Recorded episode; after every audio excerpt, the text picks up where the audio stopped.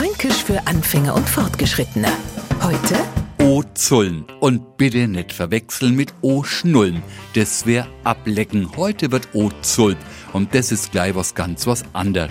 Dort zeigt der Franke seine Zähne und mit Danny hobelt er praktisch alles Essbare von am Knochen runter. Das beste Beispiel ist natürlich, und das ist Ihnen Elzettler natürlich als Urfranke sofort eingefallen, ist O-Zulde Buddlersbar. Wer damit nichts Ofanger kopen hat, der gehört halt nicht zu uns. Trotzdem weihern wir alle Neufranken wie gewohnt in die hohen Geheimnisse unserer Sprache ei. O-Zullen heißt etwas abnagen. Fränkisch für Anfänger und Fortgeschrittene. Morgen früh eine neue Folge. Alle Folgen als Podcast unter radiof.de.